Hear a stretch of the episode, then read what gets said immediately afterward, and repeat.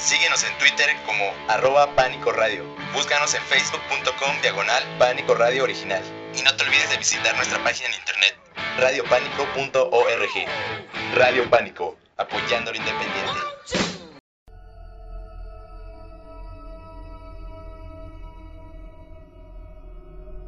A finales del siglo XVI, en la casa número 3 de la calle de la Puerta Falsa en Santo Domingo, actualmente el número 100 de Perú, vivió un sacerdote en concubinato con una mujer. Algunos dicen que la mujer era casada, otros que ella era su ama de llaves. Lo cierto es que el sacerdote vivía en el pecado.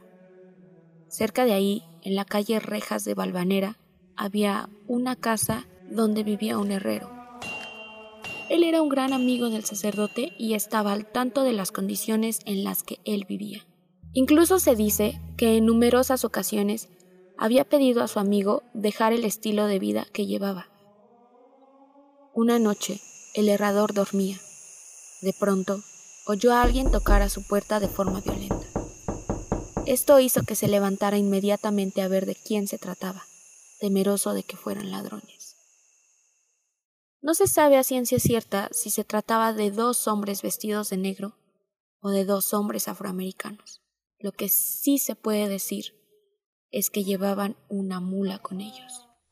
Pidieron al herrero que la errara inmediatamente, ya que muy temprano el sacerdote tendría que salir al santuario de la Virgen de Guadalupe. El herrero reconoció la cabalgadura de su amigo y aunque estaba enfadado por la hora que era, tomó sus herramientas y erró a la mula como su amigo lo había solicitado. Una vez terminado su trabajo, los hombres se llevaron al animal azotándola tan cruelmente que el herrero les reprendió. Al día siguiente, el herrero se presentó en casa de su amigo para preguntarle por qué había tenido que ir tan temprano al santuario, y se sorprendió de encontrarlo todavía dormido al lado de su amante.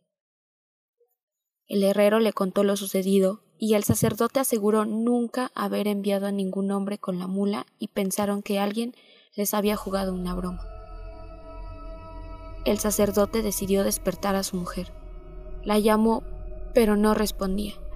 Así que decidió moverla, pero su cuerpo estaba rígido y no se notaba respiración alguna. Para su horror, ambos vieron que la mujer estaba muerta, y no solo eso, sino que en sus manos y pies lucía las cuatro herraduras que el herrero había colocado en la mula la noche anterior. Asustados, los hombres se convencieron de que aquellos hombres que llevaron a la mujer convertida en mula eran enviados del demonio, seres salidos del infierno para castigar las acciones de la pareja.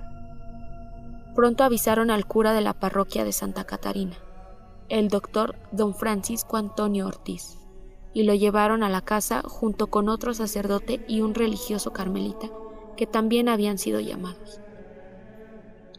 Examinaron a la difunta y notaron los golpes que había recibido de los demonios cuando la llevaron a errar.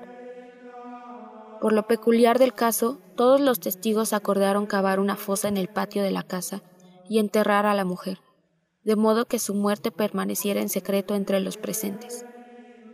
Aún así, el mismo día terminado el entierro, el sacerdote lleno de miedo salió de su casa en Santo Domingo huyendo de su antigua vida sin que nadie volviera a tener noticias de él. Algunos dicen que arrepentido de su pecado, el sacerdote entró a la compañía de Jesús, compensando con sus acciones las acciones del pasado.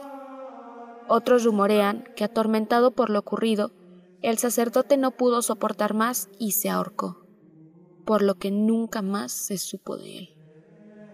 Lo que es un hecho es que alguno de los presentes contó a modo de parábola lo ocurrido, y desde entonces la gente comenzó a llamar a la calle de la Puerta Falsa de Santo Domingo la calle de la mujer errada.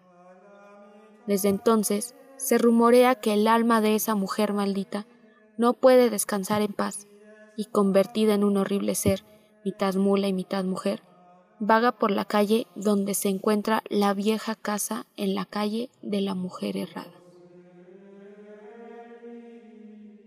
La leyenda de la mujer errada por Yetlanesi Piceno.